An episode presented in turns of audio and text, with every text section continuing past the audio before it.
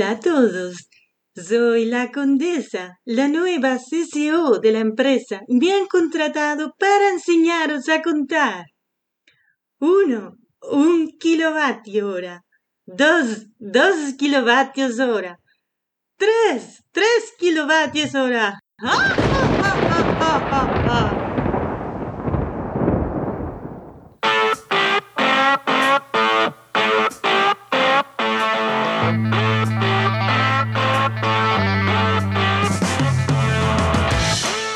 Bienvenidas y bienvenidos a RSC, Rescate Sostenible Corporativo. tu podcast salvavidas para sobrevivir en la selva de la sostenibilidad sin morir en el intento.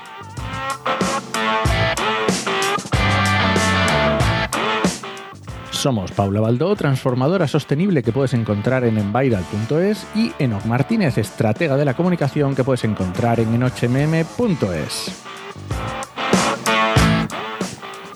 Hola, hola Paula, ¿qué tal? Hola, ¿qué tal? Muy bien, yo por aquí genial. Muy bien. Bueno, ¿de qué vamos a hablar hoy? Pues yo creo que como estamos, a ver, aunque estamos a finales de enero, bueno, de hecho cuando nos escuchen va a ser primeros de febrero, 5 de febrero. 5 de febrero, cuando nos estén escuchando ahora mismo en estos momentos, yo creo que es un buen momento para plantear un poco la estrategia de sostenibilidad del año. Es Ah, como muy, muy buena idea. momento de reflexión, de ver qué queremos hacer, cómo lo podemos hacer y entonces, para definir esto bien, siempre decimos que para saber qué cosas podemos cambiar y mejorar tenemos que saber cómo están las cosas antes. Entonces yo creo que sería interesante ver un poco qué podemos empezar a medir durante este año, qué cosas podemos empezar a evaluar este año, no para cambiarlas ya, sino solo para identificar de dónde partimos. O sea, mm, como estamos aquí ya todavía, que el- empezando el año, dices, bueno, vamos a medir algunas cosas que no sabemos luego qué pasará, pero por lo menos ya tenemos algunos KPIs que ya hemos empezado a, a- a tomar. datos. Exacto. Y vamos Vale, viendo, luego, luego ya decidiremos qué haremos con los datos que tengamos, pero vamos a tener por lo menos un poquito de información previa y no ir como pollo sin cabeza, que es que pasa mucho, ¿no? Que de repente nos decimos, ah, pues quiero ser sostenible, pues ala, pues hago esto y esto. Y a lo mejor es que no hace falta. Ya, o a lo mejor llega mayo, te entran todas las ansias de, de ser súper sostenible y dices, pues vamos a medir no sé qué. Dices, pero sí, esto tenemos que haber empezado hace cinco meses. Cinco meses porque no tenemos datos o cosas de eso. Va- Vamos a sacarnos una certificación en no sé qué. Sí, pero es que em, para que te la den tiene que estar funcionando durante ocho meses y antes de que el auditor te diga, vale, bien. Esas cosas, para que no Esto pase. es como las evaluaciones de impacto ambiental de fotovoltaica, que piden un año de datos de aves. Pues esto igual. Cuando tú quieras hacer la evaluación, tiene que haber un año antes. Un año ya que- de datos. Pues, de datos. pues eso, aquí vamos a intentar, os vamos a animar aquí que intentéis conseguir vuestro primer año de datos. Venga, me parece muy buena idea. Primer Pero claro, año de datos. Y ya en eh, 2025 vemos qué hacemos con ellos, pero vamos a empezar midiendo. Vale, eh, que medimos a lo loco. Venga, vale. Cogemos Hombre, un cuaderno. tampoco, tampoco. Yo creo que la idea de hoy es un poco lo básico. Venga, vale. Lo básico para empezar. Si no nos hemos preocupado a medir hasta ahora, pues, ¿qué es lo mínimo, mínimo, mínimo que, que deberíamos empezar a localizar? Entonces, algo fácil, al alcance prácticamente de todo el mundo, que no Vale. implica un coste económico alto, a lo mejor un poco de tiempo, porque medir todo lleva tiempo y Ya, gestionar eso- esto lleva un poco de tiempo. Eso tenemos que, que concienciarnos que algo de tiempo va a llevar. algo de tiempo va a llevar, pero es muy factible, es la parte de consumos. Ah, Vamos claro. a ver nuestros consumos. ¿Qué tenemos de agua? ¿Qué tenemos de electricidad? ¿De gasolina? Si tenemos vehículos? eh, si producimos o fabricamos, ¿qué materias primas estamos gastando? ¿Qué compramos? ¿Qué, bueno, hacer un buen seguimiento. Normalmente, cuando no se hace esto, lo que se- sí se sabe siempre es cuánto se gasta en ello. Claro, efectivamente. Por lo menos las facturas las tenemos.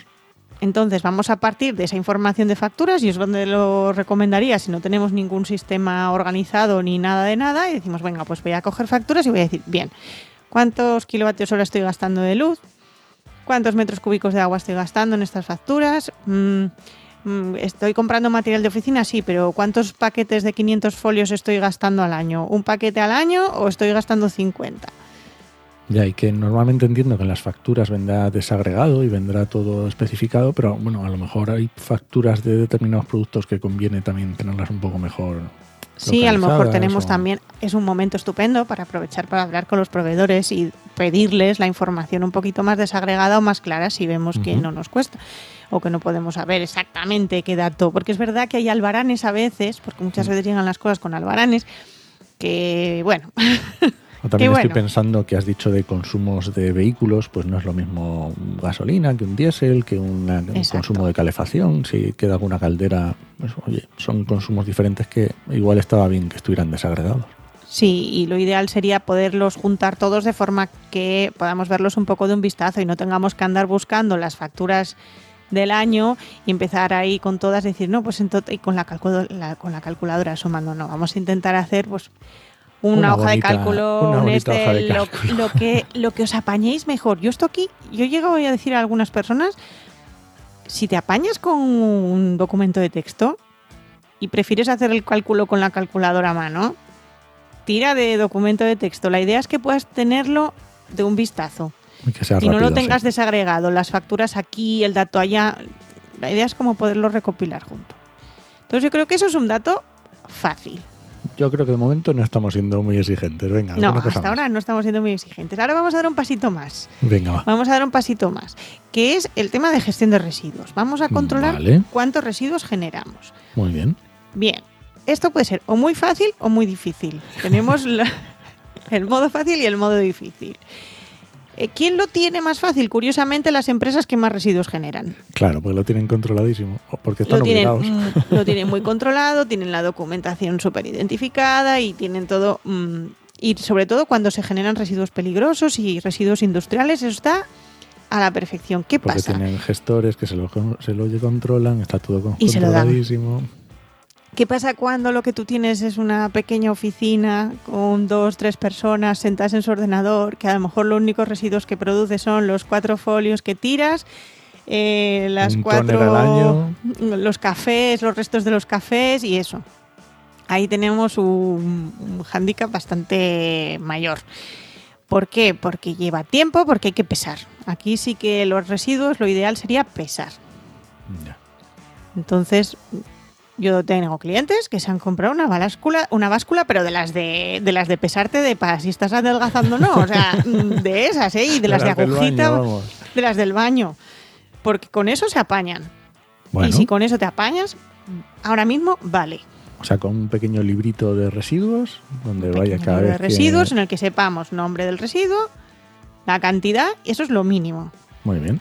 Si queremos ir un poquito más, ahí ya nos podemos meter. Si además tenemos datos de gestor, pues podemos poner el código del residuo, Muy que bien. ya estaría muy bien. Y ya si queremos ser el plus plus, ya tendríamos que identificar en qué fase o proceso de nuestro trabajo se genera ese residuo, en qué momentos, Muy bien. y ya lo más de lo más es a dónde acaba. Bueno, a veces eso es, eso es sencillo, otras veces puede ser más complicado, Depende pero un bueno, poco, tampoco lo depende veo descabellado. Entonces, con eso ya, si lo conseguimos todo, eh, maravilla. Maravilla Bueno. porque nos da muchísima información. Y, y te encuentras con cosas, como por ejemplo, me pasó a mí una vez en, la, en una empresa que estaba trabajando, que mm, hicieron una propuesta desde el departamento financiero de hacer propuestas de ahorro para la empresa. Entonces, pues la gente pues iba proponiendo, pues yo qué sé, desde mm, compartir coche, no sé qué, bueno, un montón de cosas así, sobre todo pues eh, reducir las horas de trabajo y no sé cuánto, bueno, de todo había.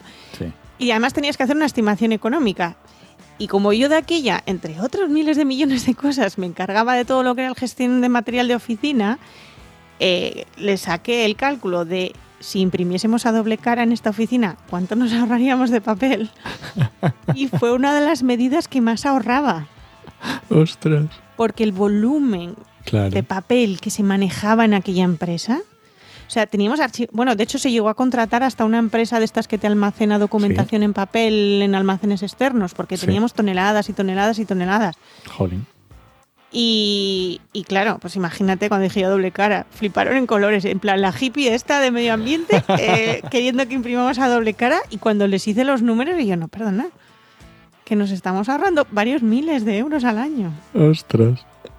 O sea, imagínate. Bueno, este con el paso a digital, esperemos que ya no esté pasando tanto. Esperemos que no. Pero bueno, hay negocios todavía Sí. Por ejemplo, los abogados siguen manejando muchísimo papel. Sí, todo El sector tema. legal es un sector que maneja toneladas. Oye, pero si en la administración somos capaces, Sí. los demás también tienen que poder. Pero ¿eh? mira, hoy te voy a decir un ejemplo de hoy. Hoy he abierto una cuenta nueva de banco Ah, Ya. y Has la de que papeles que, me han dado, he firmado en digital. Sí, yo Me también, los, han, pero luego me los han mandado luego en email, con el PDF, con el firmado. Pero ni todo también, me los han impreso ahí, me los han dado en un montón de papeles. Entonces, bueno, planteémonos Bueno, cosas así. Tenemos consumos, que decíamos que eran muy Consumos y sencillitos, residuos. y residuos. Venga, un pasito más. Un pasito más. Formación ambiental. Ah, ¿Cuánto bueno. invertimos o cuántas horas? Yo en este caso a lo mejor empezaría por horas. ¿Cuántas horas de formación al año estamos haciendo en temas relacionados con medio ambiente, sostenibilidad? Ya sea porque sea por interés de los trabajadores, los trabajadoras, porque sea un, pues entra una normativa nueva y queremos que Y todo el que mundo aprenda, o hay alguna persona en concreto que necesita, porque esas cosas pasan, ¿no? Una formación específica sobre un tema, pues vamos a contabilizarlo Bueno, no me parece y un tampoco, poquito separada, un poco desagregada del total de la formación. En no me parece mira, tampoco difícil de, de No. medir y bueno, hay que estar atento, hay que, hay que estar atento o atenta, sí. acordarse, pero bueno, no lo veo difícil tampoco. Y luego ya hablamos de dineros. Ah, muy bien, otro pasito más. Otro paso más, vamos a ver cuánto dinero estamos invirtiendo en temas relacionados con sostenibilidad. Muy Que bien. tenemos una ISO 14001 y tenemos que pagar la auditoría y la consultoría, pues sumemos es. cuánto dinero estamos gastando. Esa formación que hemos dado a nuestros trabajadores o trabajadoras, vamos a anotarlo. Gestor de residuos. gestor de residuos, pues cuánto. Entonces, tener que separado y muy claro cuáles son las inversiones que se dedican a esa, a esa área. Para ver si se puede mejorar, si se pueden ajustar, si un poco, eso ya se decidirá después, cuando veamos los números. Cuando se vea sí, el, el estado. Si Vale, necesitamos invertir más, es que a lo mejor hace falta invertir más, bueno, se verá. Muy bien, muy bien. Y así Venga, como pasito. medioambiental, para así la parte medioambiental, yo creo que más o menos con esto Vamos bien, ¿no? vamos muy bien. O sea, vamos Vale, muy vale. bien si hacemos el seguimiento de todo esto. Bueno, Entonces, pasamos a la parte social, que es otra de esas patitas que tiene la sostenibilidad. Un dato que a mí me encanta, pero que a las empresas les duele dar. Yo he dicho, te lo he dicho antes, lo vamos a poner, pero lo vamos a poner para que lo tengáis de uso interno, ¿vale? Os prometo No que no os lo vamos, no hace falta publicarlo. pero plantearos de verdad hacer un análisis del ratio de, cua- el- de la relación del sueldo mayor de la empresa con el más bajo. mm, Planteado. Porque a lo mejor nos damos sorpresas y nos Ya. llevamos sorpresas. Entonces, mm, es un dato que de hecho en las memorias de sostenibilidad es de los que te suelen pedir. Las empresas se niegan a dar, porque claro, publicarlo ya a lo mejor da vergüenza. Pero que sea un dato interno para gestionar un poco cómo estamos llevando eso de una equidad salarial, un- bueno, cómo estamos tratando a la gente que tenemos en el equipo, esas cosas, es un buen indicador. Vale. Luego, si tenemos más de 50 empleados, en España es obligatorio ya tener plan de igualdad. Y a partir de marzo, plan del LGTBI, que ya lo estuvimos tú y yo hablando de marzo de este año. Pero, aunque no tengamos la obligación de hacer ese plan de igualdad, si estamos ya en unos números, hombre, si estamos en 49, evidentemente hazlo ya. Sí, pero si está em- empezando a, a, sí, a, Pero si sois acercarte, 10, si sois 20, 25, ya merece la pena ir. Yo creo que ya merece la pena hablar de hablar de ese plan de igualdad y entonces pues mirar un poquito también los indicadores. Ahí el propio plan te pide cosas, te pide pues cuántos hombres y mujeres hay en cada puesto de trabajo, mm, en relación pues a la jornada completa, jornada parcial, tipos de contratos. Que a lo mejor no te, vas a, no te vas a poner a hacerlo completamente, pero bueno, puedes ir empezando ya a mirar indicadores, a ver qué tal. O a lo mejor ya Mm. que te pones, dices, pues mira, ya que me pongo, pues lo hago y para cuando me haga falta. Pues lo hago y ya está. Y lo tengo resuelto y me viene muy bien saber cuánta gente tengo a jornada parcial y cuánta gente tengo a jornada completa y, y cómo está la cosa. Muy bien. Relacionado también con lo de antes, esas horas de formación. Más temas sociales. para tema social. ¿Por qué? Porque una cosa muy importante y de hecho eh, la gente lo valora cada vez más es que haya la, la opción de tener, se llama un plan de carrera. A ver, yo no digo que tengas un plan de carrera diseñado y planificado a lo grande para la empresa, eh, para tu empresa o para tu negocio, pero sí mm, que la gente tenga la sensación de que si está allí puede mejorar de alguna manera. Sí. Ya sea porque aprende cosas nuevas, ya sea porque, bueno, varias cosas, ¿no? Pero las horas de formación son importantísimas. Y Sí. sinceramente yo creo que en España se gasta muy poco en formación de, de la plantilla. Sí, normalmente suele pasar que a final de año llega, oye, que hay que gastar las horas de... Bueno, ya eso aparte de gastar las horas, pero es que yo creo que se necesita formar a la gente y, y bueno, en nuestro sector en concreto yo es que me paso el día estudiando. Hombre, solo con normativa es que ya te tienes, vamos, todo lo que Sí. quieras. O sea, me imagino que cualquier CSO que haya por ahí o cualquier responsable de sostenibilidad que esté allí trabajando pasará tanto más tiempo que yo estudiando. O debería. Entonces, no hagamos que además tengan que hacerlo fuera del horario laboral. Venga, más posibilidades de medir. Más datos que podemos tener, pues por ejemplo, eh, teletrabajo, cuántos trabajadores teletrabajan, cuántos no. ¿Qué Yo no- días, cuánto tiempo? cuánto tiempo teletrabajan, también temas de conciliación, cuántos, pues si ha habido reducciones de jornada, cuánta gente se ha cogido una baja de paternidad, maternidad cuando le correspondía o no, si la ha cogido entera, Sí. Si ha cogido parcial, si cómo, cómo lo han hecho y por y bueno ya si consigues averiguar por qué cuando son cosas y desviaciones ya sería la Sí, noche, la- ¿vale? Pero bueno, por lo menos controlar eso, si la gente se está cogiendo las jornadas que le corresponden o no se las está cogiendo. Los permisos retribuidos que hay, si los están utilizando o no los están utilizando Sí. y ese tipo de cosas. A nivel de accesibilidad también sería muy interesante identificar, y esto ya no es un KPI como tal en plan de número, pero sí es un, un indicador interesante, pues identificar qué barreras físicas arquitectónicas tenemos en nuestras instalaciones, Sí. que a veces se nos olvida que, que, Sí, sea- no que todo el las hay. Y las hay más de, hay más de las que parecen, ¿eh?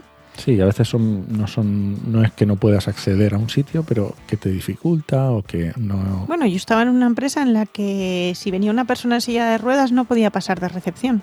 Sí, eso pasa. eh, Porque había unos escalones ahí que, que ni de broma. Se quedaba, de hecho, no llegaba a la recepción. La recepción estaba justo detrás de los escalones.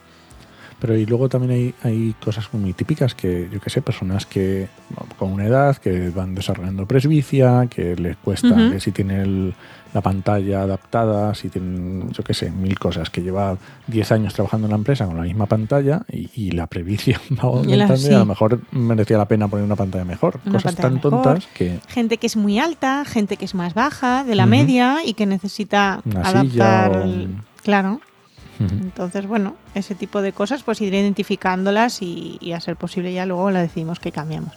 Luego, otro dato básico a nivel social es todo el tema de prevención de riesgos laborales, todo lo que es accidentabilidad, bajas por enfermedad, todo eso. La ley nos obliga a controlarlo.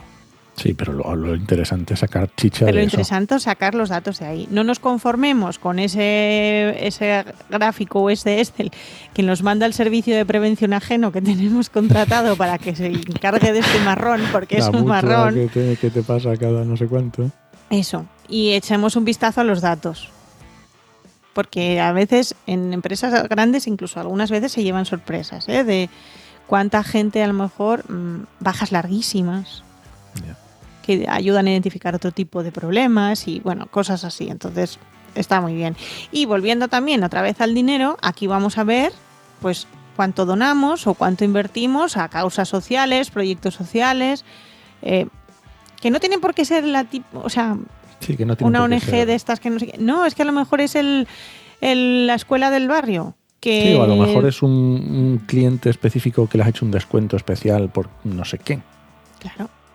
Horas no te- pro bono. De hecho, yo, por ejemplo, es lo- este año es uno de mis indicadores de este año. Y yo este año pues, estoy haciendo la contabilización de las horas de trabajo pro bono que estoy haciendo. No lo contabilizaba, solo las hacía y ahora este año he decidido que voy a contar cuántas son. Muy bien, perfecto. Entonces, bueno, yo creo que la parte social, Más o menos con eso. ambiental y social. Bueno, ya con esto Estaría perfecto. estamos ya que lo tiramos. No, hombre, Y pero luego nos, nos faltan falta los dineros. La económica, la, la patita económica de la, de la sostenibilidad, que evidentemente lo decimos mucho, que aquí todo tiene que estar equilibrado, la parte social, la ambiental y la económica. Y hay que ganar dinero y mirar cómo lo hacemos y gestionar esto bien. Entonces, aparte de algo que ya todo el mundo, digo yo, que sabrá, que es cuánto gana, cuánto está facturando, qué gastos pero- tiene. Claro, la- desgranar las facturas a veces no es tan fácil. No, no es tan fácil. Pero identificar, pues eso, dónde están los gastos, dónde están los ingresos, qué parte de beneficio me llevo. eh, exacto. Bueno, yo como autónoma es una cosa que sí que es verdad que me estoy dando cuenta que hay, porque me muevo mucho en torno emprendedor y tal, Hay mucha gente que no. que hay mucha gente a nivel de autónomo que no lo gestiona no, como que debería. solo miran la caja y si hay caja es suficiente. Y no es Exacto. suficiente. y no es suficiente. Pero bueno, vamos a intentar eso, gestionar un poco esa parte que es la básica bien y luego vamos a añadir un poco más. Yo aquí me metería mucho me parece muy interesante porque además se relaciona muy bien con las otras dos partes de social y ambiental, el Ujú. tema de proveedores. ¿Cuántos proveedores tenemos locales? ¿A qué distancia Mm, están? qué ¿Dónde los contratamos? Y si además tenemos en qué condiciones ya maravilla, pero vamos a ver cuántos tenemos, de dónde y así, por ejemplo, podemos decir, oye, pues tengo un 50% de proveedores locales y un 50% nacional o internacional o al nivel que yo sea, llegue, sí. ¿no? Y luego, una vez que tengamos esa información, es qué volumen de negocio se llevan esos proveedores. Claro, no es No lo es mismo. lo mismo. Porque puedo tener un 50% y un 50% y, ge- y genial, fantástico. Lo- mejor todavía si fuera un 80% locales y un 20% que no.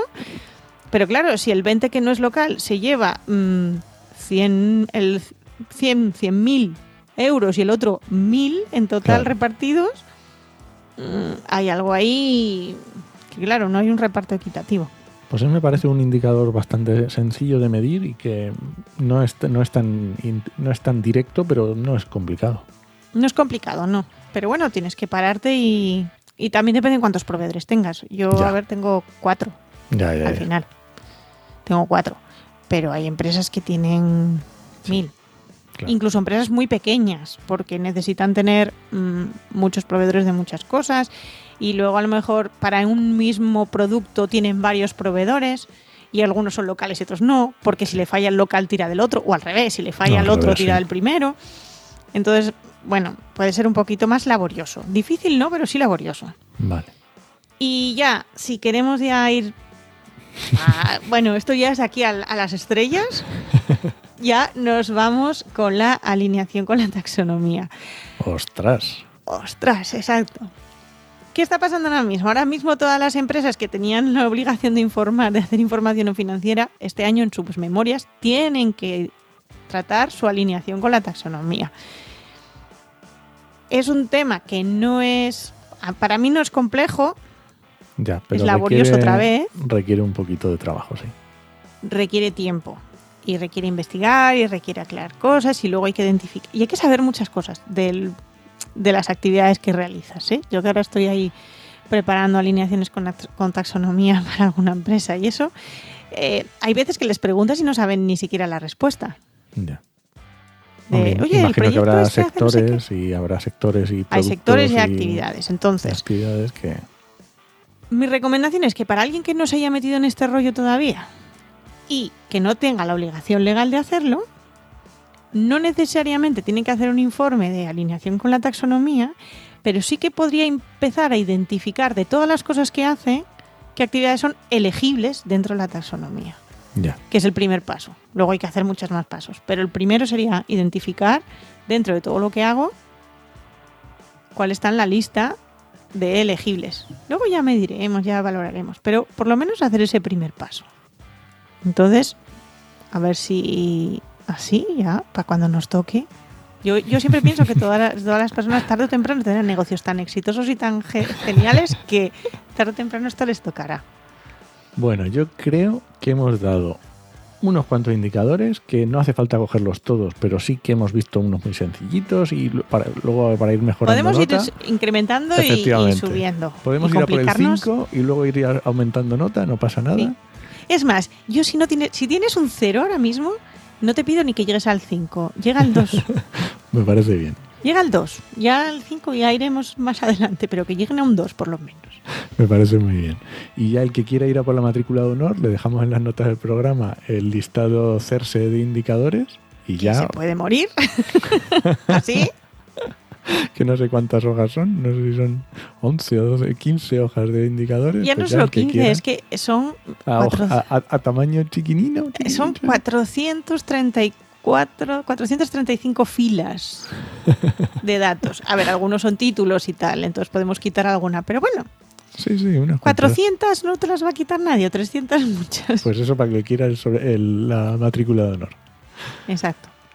Muy bien, ¿alguna cosilla más? Mm, yo creo que no. Que si Bueno, tienen pues- dudas, como siempre, nos pregunten si tienen si Y algún que mucho ánimo, hombre, interesante. que, que mucho que le, que le den, que, que tampoco es tan Que complicado. se puede, que se puede Claro. hacer. Y De verdad que se puede hacer. Con el principio de año, pues te pones, te pones y cuando te has dado cuenta ya lo tienes rey. Ya lo tienes todo controlado. Muy bien, ¿nos vemos? Venga. Venga, pues muchas gracias por escucharnos y puedes dejarnos comentarios y sugerencias en podcastide.com o en tu reproductor preferido. Hasta la semana que viene. Nos escuchamos.